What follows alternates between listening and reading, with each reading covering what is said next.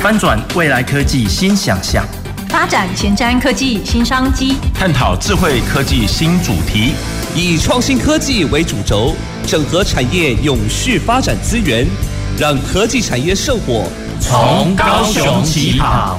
欢迎收听《南方科技城》，本节目由高雄广播电台与国立高雄科技大学合作直播。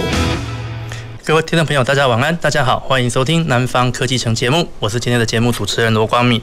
那在三年呢，呃，在三天就要过年了，好，那这个在兔年的最后一集，由我来在空中为各位服务。那，诶、呃，也在这边先预祝各位听众朋友龙年行大运，好运龙中来。OK，那今天我们的。主题好，要跟各位听众朋友们分享的主题是汽车产业的科技革命与挑战。那这个车子呢，对其对我们很多人来讲，哈，它可能只是一个出门的代步工具，好，但是对我而言，车子是我的大玩具。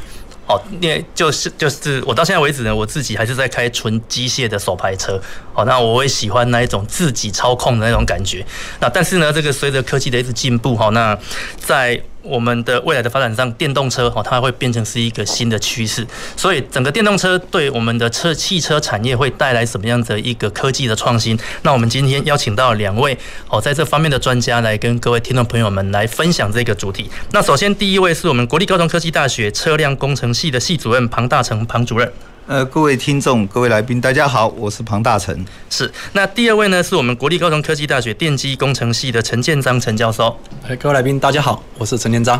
OK，非常感谢哦，两位来宾今天的的参与了。好，那首先呢，这边是不是我们节目一开始先跟主任这边请教一下，就是，哎、嗯，车辆工程系这是一个很特别的科系。就我们以前在念大学的时候，好像没有这样子的科系。那是不是可以请主任这边跟我们的听众朋友们先聊聊车辆工程系它是一个什么样子的科系？好，是呃，车辆工程系在我们学校来讲是今年刚成立的，所以只有一年级的学生。那我们为什么选择车辆系要成立呢？主要原因就是整个市场的需求浮现了，特别是电动车、自驾车，啊、这个。是有一个爆发性的成长，所以呢，我们在系所的规划也是锁定是电动车跟自驾车。那在这方面，哈，这不管是市场的机会、人才的需求，好，或者我们配合国家产业的发展，我认为都有很好的空间和机会。是是，OK。那，诶，目前国内有哪一些学校有这样子的科系？嗯，假如就国立大学来看的话，就是台北科技大学、屏东科技大学。跟湖尾科技大学，OK，所以全国只有四个车辆系。是的，那那我们高应该国立的大学国国立只有四个车辆系。那我们高科大的车辆系跟这些学校有有有明显的区别吗？呃，比较大的区别就是因为我们成立的比较晚，好是小老弟。啊，但是我们基本上跳过了这个油车的阶段，就是现在大家使用的汽油车啊啊或柴油车，是。我们在呃在师资或者课程的规划上，就是呃不再呃也不能说不再教授，但是基本上是一个非常。比较偏重在电动车跟自驾车，OK，啊，包括资源的投入啊，这些东西都是 OK。这是我们高科大以虽然我们以跟他跟其他学校一样成立的车辆系，但是其实我们一开始成立的时候，我们设定的主轴就是因应电动车产业的一个发展。是的，OK。好，谢谢我们庞主任的分享。那接下来我想这边想要请教我们的陈教授，就说您本身是电机系的背景，对，那这边可不可以请您跟听众朋友们稍微分享一下，就是说，诶，传统的电机。跟我们现在未来电动车所需要的电机有什么样子的差别？呃，我们传统早期的那个马呃电动诶、欸、电机的部分，在马达的部分，那早期的油车有呃，它它基本上是以那个汽诶、欸、引擎为主。那我们电机的话，其实早期的话就是比较偏向是传统工业型的马达。OK，现在最新的一个马呃电用来应用电动车的马达的部分，其实。有所谓的磁阻马达或永永久呃永磁同步马达，而这些跟我们传统以前的以往的设计不太一样。那有很大的一个部分是在马达的设计上会着力很多电磁场的一个设计，所以在整个琢磨上，因为现在功率要大，体积要小，所以在整个呃它的电子跟转子的设计上，呃已经慢慢的要非常大的突破。那我们看一下 Gogoro，呃，它的电动、它的机车、它的马达也是很小颗，可它转动很大的马力。那电动汽车也是哈，就是马达要小颗，那马力很大，电流要很大。那相对于早期的电流很大的过程里面，会造成线圈会发烫，所以整整个它的涡流损或铁损大大量的引发出来。那我们现在的设计是会着着重在所谓的磁场的一个设计，让它减少它的一个热的一个效应。我想这个是。慢慢的要回到电机的真正磁场的一个设计，这是我们马达现在主要的一个诉求。是 OK，那所以照您这样说，那传统学电机的人后未来有没有可能，就是说他可以无缝接轨的就进入电动车产业？哦，这点我可能刚好也趁机会宣导一下，我们电机的电机系的电磁学是已经变成是选修了。那也让我们觉得有点很很讶异。那很多同学其实听到电磁学就直接直接打退堂鼓。是。以前我们电机系是上三电，那电路学、电子学还有电磁学。那电磁学现在已变选修了，所以已经很多同学慢慢的不碰。那所以现在要切到马达的话，马达的一个所谓的永磁同步马达或是磁阻马达，它的一些磁场的设计的人才。好像也出现了大量的缺口，OK。啊，对，所以这样反而是我们电机不见得有占到比较好的优势，但是我们一直鼓励同学能够在重拾一下我们之前早期在磁场方面的一个设计，因为这是未来的趋势。OK，你把它想一想，你设计引擎，那现在是设计马达，对 对，这是我想这是我要需要也跟各位。电机的同学们，如果有这样的一个机会，嗯，一定要把它修起来，是对他讲是好的东西，因为这是我们本科系的一个课程。对，以上。OK OK，了解。对，其实刚刚陈老师提到的是人才的问题。那我们在节目下半段也会跟各位听众朋友们，就是分享一下目前哦，因应电动车产业的人才需求啊。那我们这个，我们到节目下半段再来跟各位听众朋友聊聊。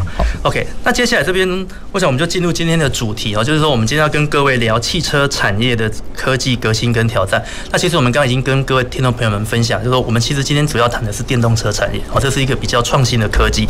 那所以接下来是不是我们请我们的庞主任跟我们听众朋友们分享一下，就是说以目前电动车产业哦，汽车产业的一个发展，那在南部地区我们有没有相应的供应链来支撑？那这些供应链这些公司们大概扮演着什么样子的角色？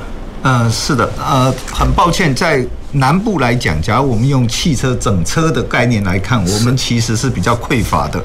呃，大部分的整车，包括汽车，包括 bus 这些的，呃，主要都集中在这个桃园，哈，这个呃新呃台中，然后还有苗栗，哈这些地方。那假设以车辆零组件来看，其实在南南台湾的。呃，权重就变得很重了。比如说比较有名的，像这个车灯啊，这 TVC 啊，这些产业都是在台南哈，在台南安平地区。是。那假如说现在设立电池的，哈，电池的这个小港，我们高雄小港，还有鸿海也投资在这个高雄，哈，也就准备做电池。那渐渐的，就是有一些呃新创的，像比如说鸿。鸿海的这个红华先进，它的汽车呢就准备要落脚在桥头科学园区。嗯，好，事实上离离我们的第一校区非常近。对对对，所以假如说以汽车的供应链，就是包括它的零组件来看，呃，南部应该有占到差不多三成，三成的，呃，在以国以台湾整个来看的话，好，但是整车的话是比较少，除了那个陈云在屏东有个屏东厂，嗯哼，啊，其他大概台南。好像某个汽车也有一个呃组装厂在那边，其他大概就南部就比较缺少。是是，那我们现有的电动车供应链跟传统的油车，它可以有 overlap 的部分吗？呃，有一部分是重叠的，好，嗯，好，但是有一些就不一样。比如说我们这样讲，就是说，呃，现在都讲整合。比如说我们刚刚就以马达来看，哈，刚今天早上才去台达电。呃，台南厂是，呃，他们负责这个业务的经理呢，就跟我报告，就是说跟我们分享，他们现在基本上，呃，所整个这个供应啊，他们自己针对电动车，他们叫交通，去成立一个新的事业部，嗯，好，这一个部分在他们，因为是今年才刚成立的，他们现在大概占整个他们台达电的集团十 percent 的这个这个营收。那他们预期呢，未来在二十十年左右，他们希望把这个营收能够占到整个台达电集团的呃三十 percent。哇，所以要成长这么多，要成长很，就是说他们会稳定的成长，然后但是这个他们预期应该会会是占到他们未来发展的一个重要方向。那所以像比如说类似像我们讲的这种。呃，直流交流的转换，交流直流的转换，或者是直流直流的转换，这些其实是台湾蛮强的，在电力电子领域来讲，那他们渐渐会从固定的变成车用的，是。好，那甚至于以后这个电池很可能家里就是要充电，甚至于储能，甚至于可以把汽车上的电池的能量哦贩卖出去。好，就变成是一个双向的一个能源转换，不光是家里车子用电，那家里的电也，家里的车子也可以提供整个社区的电源需求。OK，所以这是一个蛮大的呃观念的转变。嗯哼，然后另外一个就是说，借由这一件事情，所有的大家的电电电力电子或者是电子领域的观念也都更改了。好，那当然这个。因为它现在电动车的关系，特别是马达关系，它要高功率的元件，呃，高电压的元件，所以就算是用半导体制成，它的材料也都跟着改变。是，基本概念没变，但是因为汽车的需求，所以它的材料跟它的制成，好，都跟着一起变。是，对，OK，好，那刚。主任有提到整车的概念啊，那我因为的确我们南部可能没有整车的一个厂，但是我们在路上其实看到很多电动巴士。是的。那这个电动巴士它是国内自己做的吗？啊，是的。那个电动巴士其实某种程度是一个呃封闭或半保护的一个产业。那因为每个国家有自己的法规规定。嗯哼。那我们台湾是因为针对电动巴士有一个辅助的方案。所以，我们现在马路上看到的电动巴士会越来越多，是啊，越来越多，因为政府有呃这个补助措施。那那这一个部分的话，华德，然后还有这个红海，最近就是红华先进也切入，还有晨运，嗯啊，这些厂商都有在做电动巴士。那这一个部分，呃，也许有一些外销的空间。不过，我们必须很清楚的认清事实，就是。电动巴士跟电动车的本身的比例是差非常大的啊啊！因为电动车每个人都用，不是每个人都用电动巴士。电动巴士是一个大众的运输工具。对对，所以产产你有那个整场的能力，但是并不代表你的输出能够呈现在这个经济的价值哦。对，OK OK，昨天刚刚其实已经有先回答到我一本来接下来要问的问题，就是说。因为我觉得我们路上现在已经有电动巴士在跑，那也是自己做的。那为什么台湾没有办法自己做属于自己的电动车品牌呢？这个我我不知道，主任您在这边的看法是不是？哎，电动车品牌哈，这个因为这个是属于这个消费者的心态，还有消费者的购。你各位假如有机会看，因为我一直事实上我我一直很想买电动车，嗯，那我在。得到的资讯一开始得到资讯，认为电动车比较便宜嘛，因为它省了很多机械的，比如说引擎啊那些元件，所以你会想到电动车便宜。但是呢，但是便宜的电动车在卖不动，因为它的性能比不上这个传统的油车。那你好的电动车，价值昂贵的电动车是 performance 起步的这个表现是远超过机械的这个所谓的燃油车。对。那所以你现在在马路上看很新很炫的，全部都是电动车。对。然后，而且电动车的世代进步呢，比传统的油车快一倍。就是说，比如说我们五到六年机械的这种所谓燃油的内燃机的汽车才才更新。对。但是现在电动车已经做到一半的时间，三年，甚至于中国大陆有些厂商大概一年半就换一个世代。哦，所以这个的改变主要是来自于，呃，电池的进步，还有电机机械，哦，对的进步。OK，甚至于以后未来，假如有网络车联网，我们都在怀疑有没有年轻人为了车联网的功能而换一部汽车。所以，所以这个叫当然，你假如变成智慧化，就是能够。比如说一面开车一面玩手机。对，那这样子的话，其实对消费的人群是有非常大的吸引力。嗯哼，没错。那基本上。呃，特别是远程，每天要开个一个小时、两个小时通勤的，嗯，你就变成车子上只是你家里的空间的一个延伸。延伸对，没错，没错。OK，哇，感谢主任的分享。我觉得他这样讲的这些东西，其实让我们对电动车是充满了一个更不一样的一个想象啊。我觉得这个东西可能是我们还没有买电车的人，还是说未来即将要买电车的人，哦，可以可以做参考。那刚其实主任也有点到。就是技术的部分，那我想接下来这边就要好好的请教我们的陈教授哦，因为他本身其实技术能力水平非常的高，哦，他不仅是电机系老师，其实他的专长是水下通讯跟无线充电，嗯，哦，这是一个蛮蛮蛮厉害的哦，应该是未来电动化的一个世代非常需要的一些的一项技术。那所以这边是不是接下来请陈老师这边跟我们听众朋友们分享一下，就是说未来电动车在发展的时候有哪一些比较特殊的创新技术跟整合？OK，好，对，谢谢。呃，我们在电动车的目前过程里面，我先讲一个例子好了。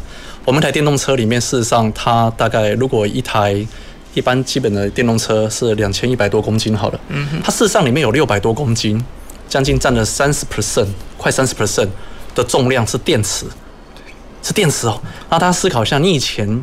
大概里面的一般的油车就是引擎跟加油的油箱而已，那电池就是等同于以前的油箱。你的油箱会重到六百多公斤吗？嗯，不会。那这件事情就是我们的重点。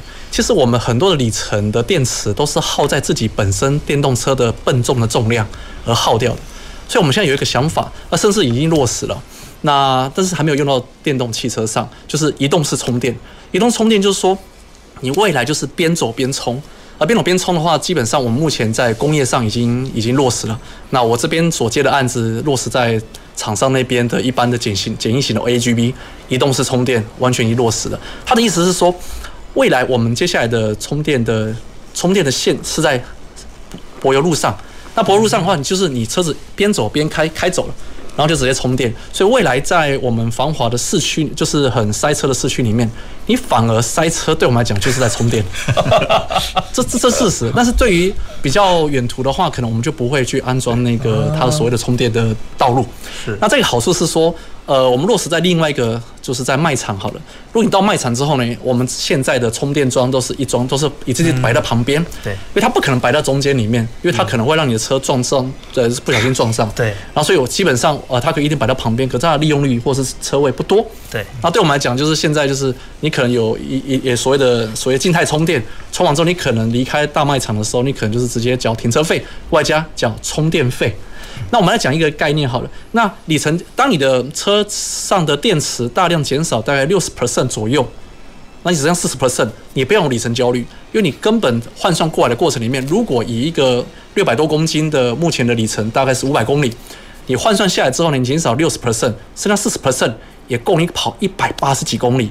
那一百八十公里是说完全没有在充电桩移动式充电上。嗯。那当你有需求的时候，移动式充电就抽过去了，充饱之后呢？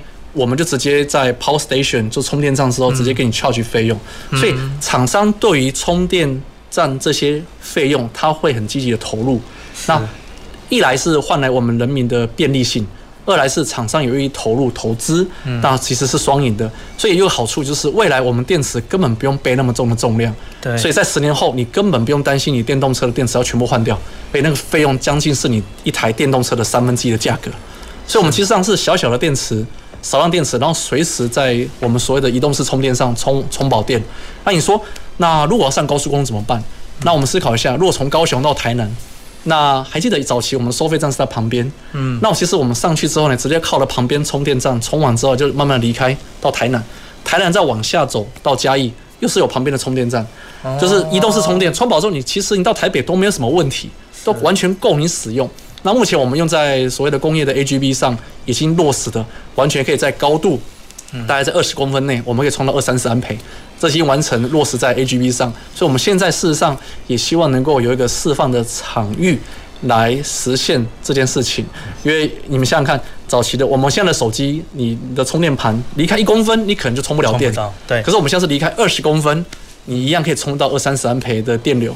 那这件事情事实上是我们在整个未来希望推广的，就是第一个减碳，你少制造电池，就是增就是 ESG 达到了减碳的目的。嗯嗯嗯它再就是我不用背那么重的重量，那我的电量全部都用在我的里程上，而不是为了六百多公斤的重量来去背这么重的重量去浪费在行行驶上。然后换来的就是未来的便利性，而且是在都会区里面最适合这个东西。所以事实上，我想是很多方面的一个双赢的技术。所以我们现在其实已经有落实这个，也跟听众们分享一下。是 OK，这个技术好新哦，我听完都好心动。但是刚刚陈老师有提到这个这个 charge 的问题，对，那因为我们一般现在停在停车场充电桩会有费用嘛，对。那我今天如果在路上采用移动式充电，我这个费用要怎么算？这个费用其实就是透过三化。哎，其实其实快充，我们我们知道 DC 是快充嘛，对。那它的费用现在事实上一度其实有到达，像特斯拉的快的话，可能到不十几块。OK，我没有，我的意思是说，那我今天如果在路上行驶，那我今天进入了这个快速充电的，离开之后，它就直接认你的扣，就像我们 eTake 一样。哦，就像 eTake。对。OK，你 eTake 之后，它其实会跟你认你的车牌、你的号码，对对，然后去计算你的费用。OK。所以其实我们是用进来到离开，OK，来 charge 你的费用。哦。这个其实就是我们。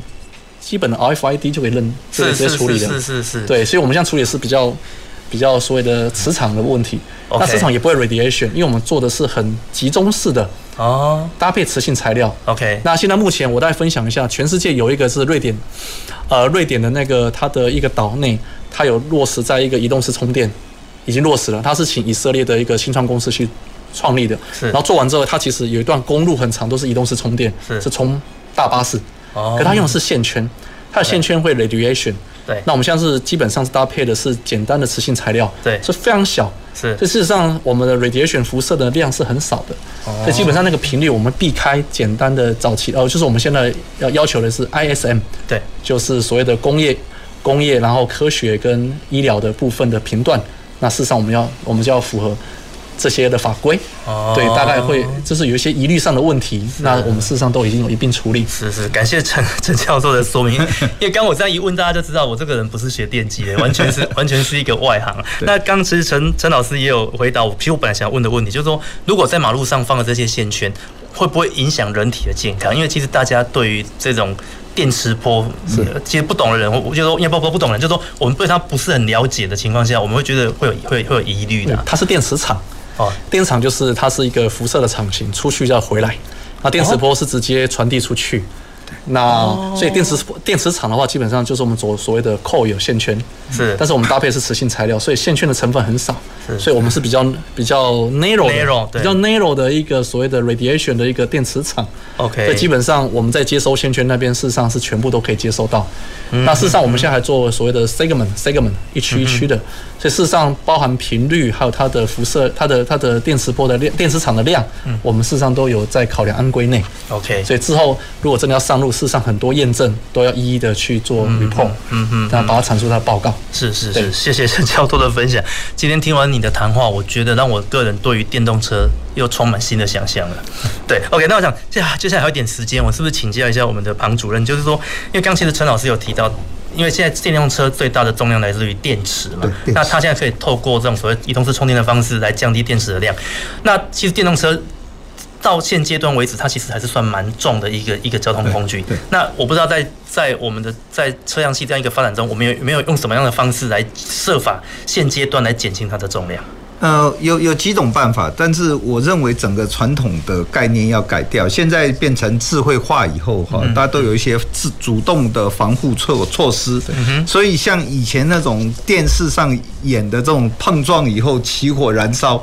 这种机会是非常低的。嗯，那我们经常想一个概念：当你车子不会互相相撞啊，自己会主动的保护这个乘客。嗯，那这时候你车壳本身的目的原来是防撞，嗯，它的需求就降低了。嗯，啊，这是第一个概念。第二个就是说，我们也会随着重量减轻，我们会需要用一些复合材料。嗯，好，这样子的话也可以降低我汽车的重量。好像我们这这我们学校最有名的就是太阳能车，他们都是用碳纤材料做的，好，每年去参加比赛啊，都获得很好的名次。好，那所以我个人看法就是说，这些防撞的东西，以前是因为没有办法主动的，必须要人操作的。好，所以你假如人喝了酒，啊，人假如说是累了、疲倦了，好，有时候碰到。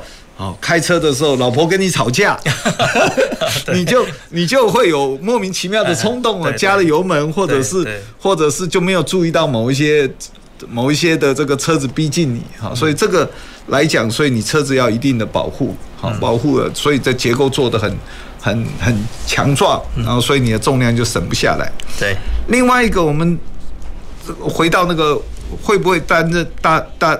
担心这个电磁波，一般来讲，充电是在底盘，放在底盘充电。是，那你车子基本上是一个铁壳、钢壳所做的材料，那所以它要把它这个电磁波给防护住，是是可以很容易做到的。对，所以它也不用全部底盘全部都做，只要针对你充电的那一部分做一些特别对对，所以这样子的话，就也避免了这个。呃，电磁物，呃，电池的这些电磁波。不过另外一个不幸的消息，我告诉你，就是 现在要流行车联网，因为大家都在对在在车上彼此车要知道互相的位置，对对，所以电磁波也会增加。但是因为你坐在车子里头，这个有一旦有这些车壳保护，就没这个问题。OK，然后再回答刚刚说，人家怎么知道你在不在那个位置？其实哈。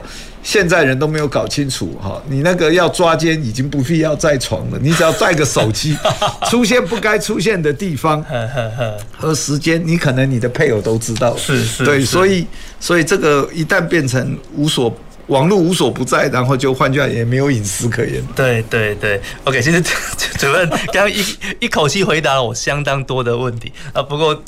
对，我觉得你刚刚用很很很生活化、很诙谐的方式跟我们讲，其实大家就会非常的清楚啊。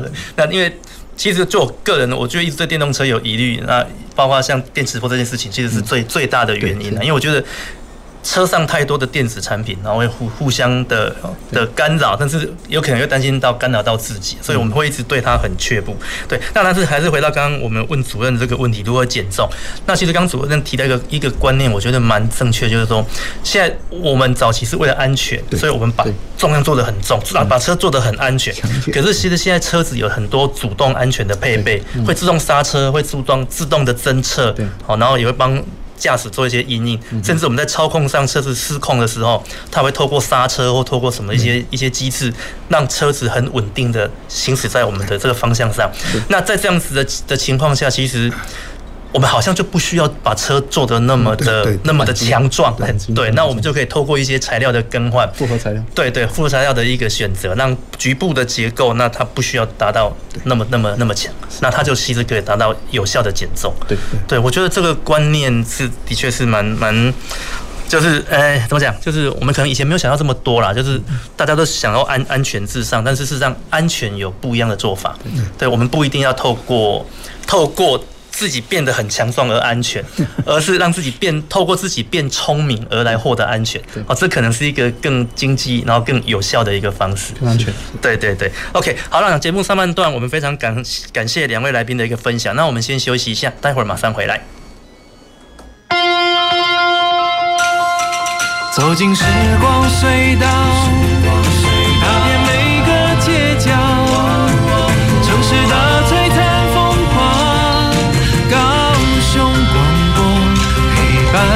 探索 FM 九四点三，解决纠纷难道只能打官司？不用那么麻烦，向您传授三字诀。ADR，诉讼外纷争解决机制，像是邻居纷争、消费争议、劳资问题或甚至医疗纠纷，都可以利用 ADR 来解决。程序简单有效率，并且不用花大钱，方便快速又和谐。遇到纠纷选择 ADR，不必打官司，让你省时又省钱。以上广告由司法院提供。爸爸，老师说节能减碳要从生活做起，那爸爸你有做吗？当然有，我最近就换了节能轮胎。最多可以省下八趴的油，而且还兼顾湿地抓地力，省油钱又安全。老师说省油就能减少二氧化碳，落实节能净零，环境就会更好。那爸爸省下的油钱，我们可以再去露营一次吗？没问题，我们现在就出发。节能轮胎，滚动节能新时代。以上广告由经济部能源署提供。高雄广播电台的听众朋友，大家好，我是邱子谦。跟大家分享一个经验，我和朋友出去的时候，开心之下喝杯小酒，这时候我都会先跟朋友说：好，谁今天只喝果汁和汽水，待会啊就负责送谁回家。如果大家都喝茫喝醉了，那就叫指定驾驶，千万啊不要喝酒啊又勉强开车，因为啊酒醉上道，危险就到。欢迎继续收听守护大家平安的高雄广播电台 FM 九四点三，AN 一零八九。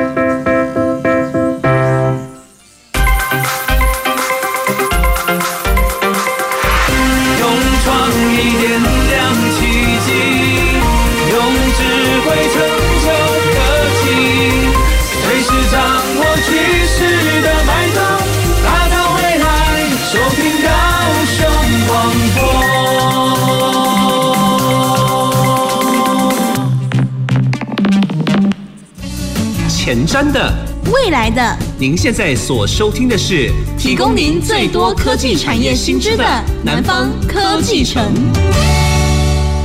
欢迎回到南方科技城节目，我是今天的节目主持人罗光敏。那今天跟各位听众朋友分享的是是汽车产业的革的科技革命与挑战。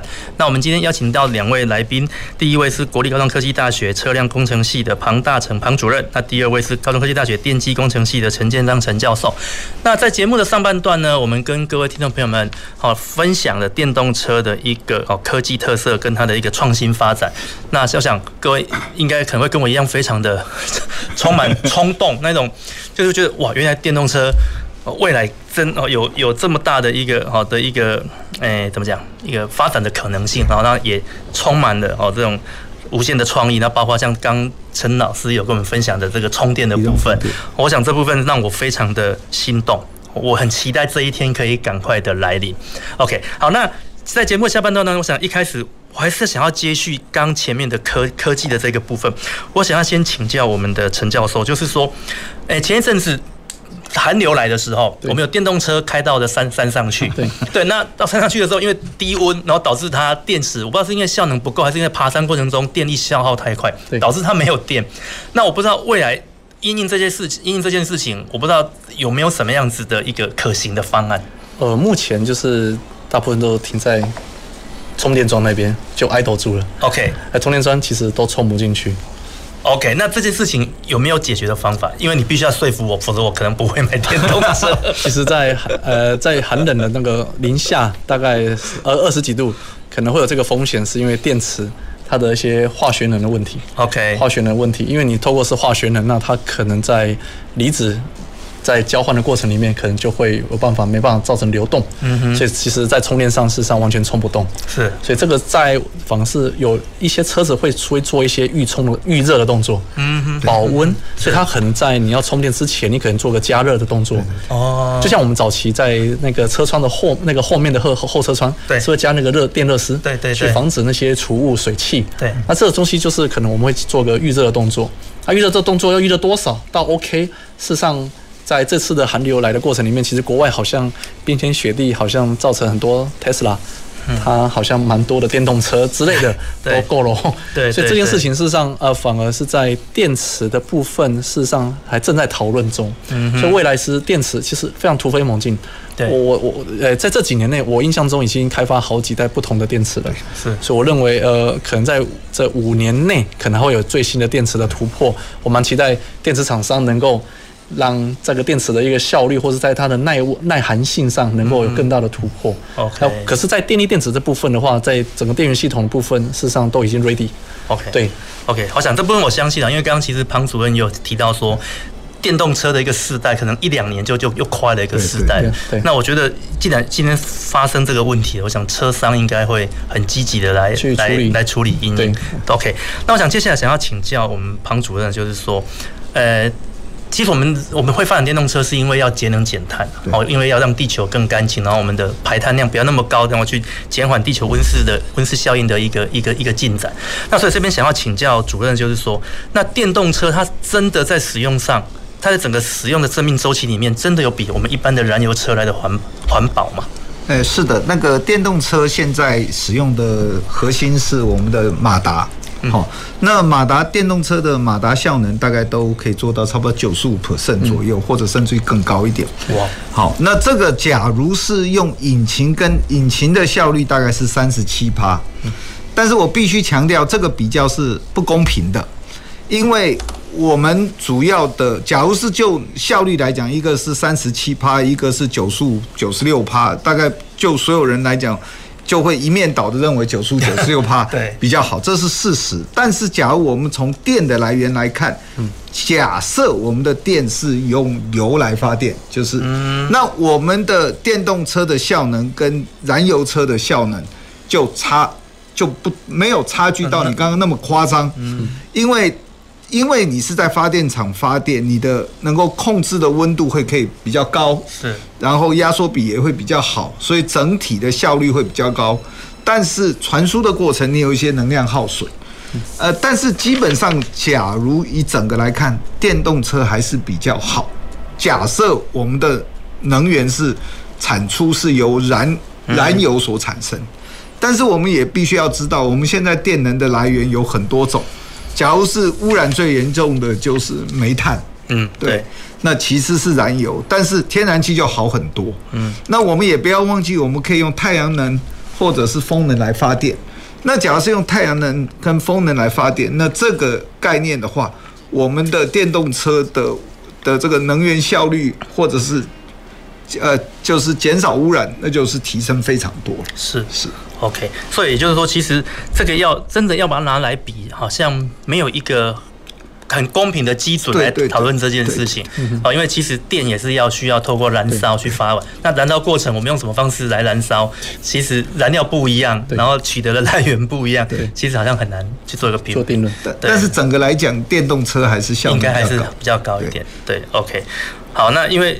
其实问这个问题蛮尴尬，因为这个其实大家可能 燃油车的支持者跟电动车的支持者一直都对这个问题有论战啊。那但是，嗯，我不知道，我觉得哦，就假设两个差不多啦，但是我们撇开污染的问题，其实电动车代表的是一个科技啊，一个时代的进步啊。那它是一个新的不同的生活的模式。各位可以想象，我们在一般油车上可以想象受的东西，在电动车上它可能可以享受更多。哦，尤其是一些网络世代的一些哦，物联网部分的一些哦新的科技，我想这个是哦，可能是不可避免的。那我觉得这个可能大家就是我们在这个科技时代，我们要慢慢的来适应这样子一个科技的进步。转变。对对对。那再接下来，我想这个问题可能就会比较嗯、欸，怎么讲？可能比较严肃一点啊，就是说我们之前在不同的节目类型中，我们在访问来宾的时候，都会都会问到一个问题，就是说人才的来源。哦，因为。刚刚两位两位老师的分享，让我们可以感觉到说，电动车其实它的发展其实是非常好的，也非常成熟。那也对未来的一些应用的场景都做出了一些假设，那也来试图要解决。可是人才，好，即使我们现在高科大有成立的车辆系哦，我们有这样子的一个人的一个一个培育的一个一个机制。那我不知道两位老师你们的看法，就是说，那我们未来因这对应这个产业，我们所需要的人力的来源是足够的吗？对，那我就先回答了。是是是，好，这个人力的来源绝对不够的，因为直白的这样讲，就是说现在电动车的维修跟我们传统燃油车完全不一样。好，当然你有一些固定的不变的东西，但是改变的非常大。是，呃，包括检测，包括这个更换。好，那我们以前这种呃少部分的更换，现在都变成一个模组的更换，所以呃。我讲直白一点，这个电动车就跟手机一样，你进，假如不小心被你掉到水里头，要要去维修，你要付出的代价非常高。这个是电动车很尴尬的地方，好，所以这件事情就是它对整个人才也也改变了，好，那就不再需要这个内燃机的呃专业或者是。而且它的齿轮使用的也相对比以前少很多，哈，也没有什么手排档的那种那么多好 多段变速的可能和必要性存在，啊，因为马达能够速度的差异可以做得非常大，当然还是因为 performance 的关系，还是会有一定的。呃，减速呃减减速机构来产生比较大的扭矩，嗯、但是。相对于传统的燃车少了非常多。嗯，好，那人才这一部分，我们这样讲，就是说，基本上，假如就产业发展来讲是非常缺乏的，因为台湾一直都没有汽车产业。就原则讲，就是台湾没有研呃所谓的汽车产业，自从这个赵耀东想要开发这个大、嗯、大大车没有成功，这没有就是没有变成 T，我们整个台湾就是基本上跟车辆工业的发展就脱钩了，就是以整车的概念来看。是，那那当然相对的零组件，我们一直就刚刚讲的车灯啊、齿轮箱啊这些都一直都有台湾的呃角色，或者是非常重要的角色在全世界的供应链。嗯，好，所以现在我们最大的问题就是你能够不能够提供人才？嗯，那讲白一点，我们今天才招一届，一般呐、啊，我们就是。然后北科的话只有两班，好，平科也是两班，虎尾也是两班吧，也许还多一点。但是你整个算一算，其实跟市场的需求，哈，假如说你要做产业开发展，好或者是特特定的技术。那今天早上我从台达电来，他也是给我同样的反应。他说他们现在已经找不到人，就变成是招进来以后再做自己再做训练，再做再做这个教导的工作。是。那他也直白的讲，现在外面的吸引力很很多，因为整个台湾其实经济，尤其是半导体和封装产业，对。呃，成成长的很快，需求也很多。那大家都很担担心，这个台积电一来以后，把最优秀的人才全部抢走了，或者 IC 设计的公司哈。所以这个东西是是对汽车，假如就我们来讲，汽车电，特别是电动车，甚至于未来的自驾车，人才的需求是非常缺口是非常大的。OK OK，那这边想要再进一步请教主任，就是说，那以我们高科大，因为我们的车辆系发展的是电动车，对电动车，对，那学生的来源呢？我们我不知道，我们跟高职专这边在招生的时候，我们希望学生具备有什么样子的背景？呃，是我们这里招生呢，因为按照部里头的规定，这个车辆跟汽车，好，都是属于动机动动力机群的动力机械群的。是。所以，我们这里招这个呃高工端的话，大概都是汽车汽车科或者是汽修科，但是现在比较少用提汽修，大部分都是用汽车科。嗯，那汽车科这一点的话，我们比较尴尬，就是说在高工端这一边，我们的学生大半大部分还是用燃油，就是所谓的传统的车子的维修，内燃机的维修，哦，包括参加比赛，包括呃取得证照。那这个部分虽然高工段开始教授一些电电动车的呃一些基础，但是整个来看，就是以科大端来看的话，就是我觉得我们的学生啊，要把它培训成成这个产业的工程师，好，汽车产业不管是最热门的，当然就是马达引擎这一把引擎取代掉，那这一部分来讲，其实是蛮欠缺的。那个因为高工端教电的还是。偏少，对，哦，对，那我们也有考虑说招电机群的学生，但是，呃，我们目前还是以汽呃汽车科为主，是，那我们只好说学生进来的话，呃，强化他一些数理的基础，嗯哼，好，这个。跟我们印象里头，这个汽车汽车修护是电是油车手搞的脏脏的概念是不太一样的，对对对，所以我们认为未来的汽车维修很可能就。跟现在你去修理这个你的手机一样，它的整个环境干干净净的，吹冷气的，对对。然后你当然准收到账单的时候，你就要准备心脏要够好，这个账单哈是是是非常非常高的。对对对对，环环境越好，你要付出的你要付出的配就会越多。OK，那我想这边人才问题，我还是一样，还是要请教我们的陈陈教授啊，就是说，那其实对刚刚其实主任讲的没错，目前我们在。高高高工端这边比较的是属于传统机械类等等的，那电机的这一部分或许才是我们未来电动车产业比较需要的。那有那也就是说，未来有没有可能我们由电机类这边的学生来转而支援电动车这个产业？那我特别是在电路线圈或者是充电方面的设计。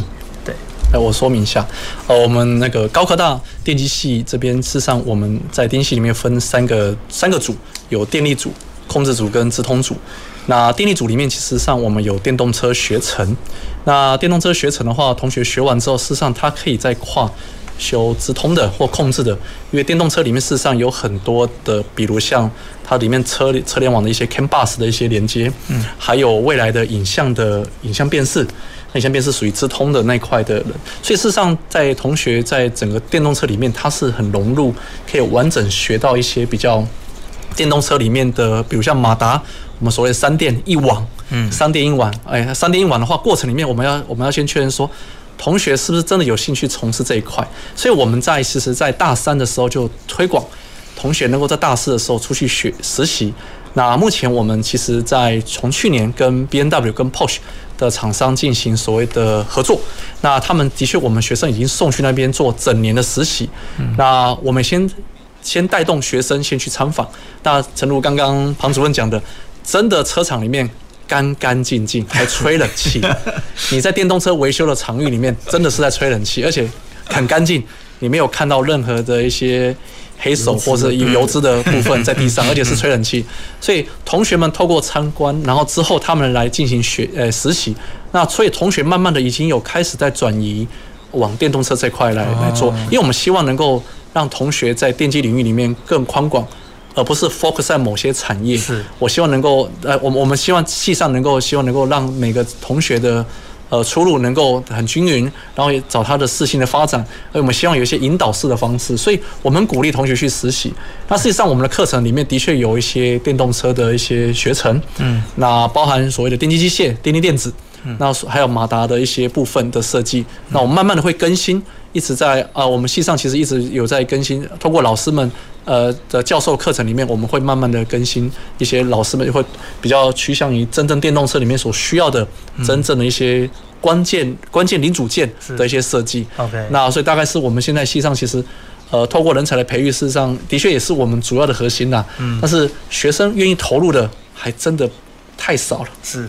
OK，这反而是他们学说店太少，可是我们店学很多的 也不愿意投入，对，所以事实上我们在包装领域一直在带动实习的部分去参访，然后看过之后真正实习去感受一下什么叫做真正电动车里面的一个场域，有大量的。呃，跟之前以前思维不太一样。是 OK，这个的确需要取得一个平衡啦。因为其实很多产业都很怕台积电去 有一个人才的磁吸效应，把优秀的人都吸走了。那我就刚听听陈老师这样讲，我很担心说车辆系庞主任会不会担心我们你们的这些专业的的这些技术能量被电电机系给抢走了？啊，我们用不同的策略来达到这个避免被人家挖角的效果。是，呃，像我们现在新生进来后，我就鼓励他们要创业。啊，那我们什么意思呢？就是说，像我们这一次招的三十五个学生，家里有三个三个学生家长是是开维修厂的。哦，好，那我们在大一的课程里头，我就就就要他们写那个呃这个创业的方案，就是他们要做两个，就是分两两大的群群，一个是做维修的，嗯哼，我就要求他们去思考开一个维修厂要多少钱。是，呃，你大概不知道哈，维修厂开起来一千万就可以做了。我们讲房租不讲，房子租金，然后那个不讲，哈，假如就设备资源的话，大概一千万就可以做了。是，其实只只有比饮茶店贵一点点而已。当当然，这个前提是要你要有这个技能，是因为很多厂商都会把零件提供给你，你们并你是。你还是要付钱，但是这个付钱是有一个三个月或一个月的展期，所以你不是马上要现金的。对，那当然你你你，当然这个不一定是电车，油车就已经很好赚了。嗯，好，那另外一个我鼓励学生去做这个改装。哦，对，因为你你在马路上看到现在最热门的特斯拉，现在不是白色才是特斯拉，现在很多那种。很炫的颜色，不同角度会有不同反光。对，不同反光。其实车辆这一个部分在高工端，他们最缺的人才是这个产业最缺人才是喷涂跟钣金。嗯，好，这个假如你不去了解到高工端，你很难想象，呃，厂商可以包班专门做做这个做这个做这个钣金跟喷涂。嗯哼，他可以包一个六十人的班。在高工端做这件事，六十个人的班，OK，OK，okay, okay, 这个的确改装是蛮有市场，蛮有吸引力。对对，因为我们有在有在玩车的 就会知道这件事情。对，因为台湾其实是。台湾其实是改汽车改装精品的生产大国。对，对，我们太有太多改装品了。那也都在合法的，而且在合法的的前提下，我们对我们的爱车进行改装，其实可以呈现个人的一个自我特色，还有品味。对，还有个人的品味。对，OK。那刚刚两位老师，我们有聊到这个人才的一个培育问题。那接下来我是不是可以请教两位，就说那人才有了，假设今天人才我们慢慢的哦，有透过透过转型获得相对应的人才了，那整个这个电动车或者说我们的汽车产业未来的一个发展，我们需要政府的哪一些资源？目前还有没有需要政府的哪一些资源来，或者是政策的引导来促成这件事情？对，呃，我来回答。哦、OK，好，请请请主任我我的个人看法就是说，政府能够扮演的角色很多。好像我们电动巴士的转型哈，其实政府的补助和策略政策的规划，这是扮演一个非常重要的角色。嗯哼。那像比如说机车，假如要推动电动机车，呃，那这个政府的补助是变成非常有吸引力，因为我知道各县市都有针对电动车有做不同的补助，甚至于说有些县市用完用用完那个额度以后，嗯，哎，还背。继续被逼着被这个 大这个老百姓要求说这个是。不能停哈，所以继续持续补助哈，所以就是代表就是说市场有那个需求在，嗯，好，因为大家也不喜欢那个排出来的废气，对，没错，对对，这个所以这个政策面的引导是非常有帮助的。那像这个我们来讲，就是说比较对学校或者是比较有帮助的，就是说，比如说我们。呃，车子，假如说能够有一些，比如说，哎，基地，嗯，是做这个电动车的测试，比如说像现在有自驾车，呃的这个这个路径，比如说在在这个园区亚亚湾的新区，是，或者是呃，比如说新达港比较偏远的这个地区，有一些这个自驾车的这个训练，好，或者开放使用，好，那这个的话。对于这个学校的学术研究，或者是这种自驾车、电动车的推广，是有很大的帮助。因为大家感觉陌生，主要原因是不熟悉。对，没错。那你假如能够提供那个场域，好，让人家感受这个，比如说低速变成高速的这个加加速。快感。对，好，那这个电动车就是它的优势，它电动车加速是非常快的，对，非常猛爆，对对对，但是没有场域的可以让你试啊，对不对？那这个东西其实对对于高雄市政府推动，其实我们高雄很多呃马路其实使用率不是很高，开放周末封闭起来，让学让这个民众或者是学生去玩一下，接触一下，搭配一些。啊，这个电动车的厂商，是我相信，诶，这个可以有活络市场，然后让大家接触新新科技的机会。对，对，OK，这这的确啦。那陈老师，您这边的看法呢？呃，高雄市政府这边的话，事实上他们已已经在所谓的 S 科技廊道里面，其实有很鼓励很多厂商进驻，包含有上游、中游跟下游。是。那上游的部分，包含我们刚刚所谈的，事实上有呃陆竹科学园区跟那个我们那个桥头桥头科学园区，那还有所谓的临海工业区的三元三元呃三元三元能源的那些电池的厂商。是。其实他们事实上呃。已经有开发整个在我们南部这边，呃，高雄市政府已经有规划，那规划也造成一些厂商的磁吸，嗯，吸过来了，产生一个聚落。那事实上我们也看到这样的一个聚落，那有助于我们南部的电动车的发展。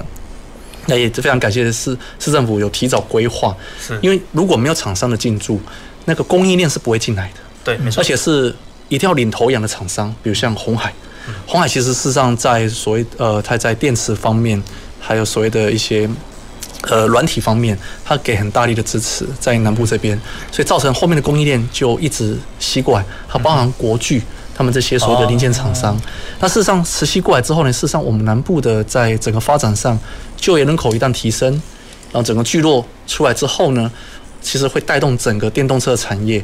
那我们南部的话，会比较着重会在组装、测试，还有关键零组件的制造。那有别于像。北部跟中部的一些车用电子的一些开发，所以事实上我们这边在训练学生上也会是鼓励说，在整个电动车的关键零组件的开发上，比如像呃马达 motor，还有一些关键零组件的一些影像辨识的部分，然后还有一些组装的部分，就像呃模具系或者是我们车辆系这边很着重这一块。对。然后在元件的哎，那电池部分事实上是我们没有琢磨的部分。那呃电池上是很很专业的，那包含红海也在所谓的核发工业区有建造所谓的电池厂，所以事实上高雄市政府呃其实在早期的规划的科技廊道 S 廊道里面。吸引很多厂商进驻，那事实上也让我们看到很多供应链慢慢的进入进来。事实上，对于我们电动车的发展，我们事实上做老师呢，也的确看到厂商进驻，那也增加学生未来就业机会。那其实就是所谓的磁吸效应。对，那只是说目前并没有那么快。嗯，所以我相我呃，我想我们相信未来应该有更多的诱因的话，或是领头羊的厂商进驻。嗯，我想整个会带过来。是，就像台积电去哪里？大家其实供应商就跟着过去了。对对对。那我们现在是红海带头，整个过来的话，整个磁吸效应带过来了。OK。那我们非常高兴，也谢谢呃高雄市政府在提早规划 S 廊带。是。这是也是高雄市政府他们在推动上。是。科技廊带一直一直想要做的事情。是。的确有做到。OK。对，大概是我们有看到的现象。OK OK，谢谢萧老师。那所以就是说，目前我们其实，在就南南部诶，就是高雄地区诶，其实政府是支持这件事情的。是。那我们也在开发。那想最后一点点时间，是不是请两位？就是就我们刚前面可能没有提到，就是说，就两位目前你们的看法，未来电动车还有哪些重点技术值得被开发？我们用很简短的一个时间，让跟请两位跟各位听众分享一下。我认为两个其实两个领域其实我认为蛮有潜力的，一个智慧化，一个是网络化。好，那这两个来讲的话，其实会改变汽车的格局非常多。好，那呃，一旦汽车自自智慧化，甚至于变成可以自驾。嗯哼，我相信那个市场的需求会爆发。OK 啊，我记得我女儿小的时候，十岁不到，她就说她要一部自驾车，因为她可以去爷爷奶奶 家，不必靠爸爸妈妈带她，而且她觉得爸爸妈妈是一个负担，要等。OK，可是车子变聪明以后，我们的行踪就会。更更透明了啊！对对 对，这个这个可是缺点。OK，那陈老师，我们这边我们其实看到是整个制造的流程简化了。是。那制造简化之后变模组化之后，大量的制造全面自动化或半自动化。嗯哼。所以我们其实也非常鼓励学生往呃所谓的电动车的制造产业的全自动化去做学习。那关键零组件完了之后，也可以做所谓自动化。而这个是很多包含汽车。汽车系诶，车辆系的或是机械系的可以投入。是自动化不，其实是一个所谓的电机、电子、机械、模具、车辆可以进来的。那我其实非常鼓励，现在模组化了，整个要坏掉就整个换掉。那在制造上已经非常简化它的过程，所以我们期待接下来的全自动化的的也能够投入这样的一个大量的一个技术开发。OK，带动整个产业越来越快。OK，大概十分钟就制造一台了。OK，现在事实上是达得到。是是是，大概。OK，好，感感谢两位两位老师的一个分享。那我想我们很，我想各位听众朋友应该都跟我一样，我们很期待更聪明的未来早一天的到来。好，所以我觉得电动车是哦，就就是我们可能是整个往未来发展的的其中的一个环节。那。也非常感谢，今天非常感谢两位来宾的一个分享。好，那让我们对于电动车充满了一个叫新的一个想象。好，那我们今天的节目就进到这边。前瞻的科技的未来的南方科技城，我们龙年见。南方科技城节目由高雄广播电台与国立高雄科技大学合作直播，感谢您的收听。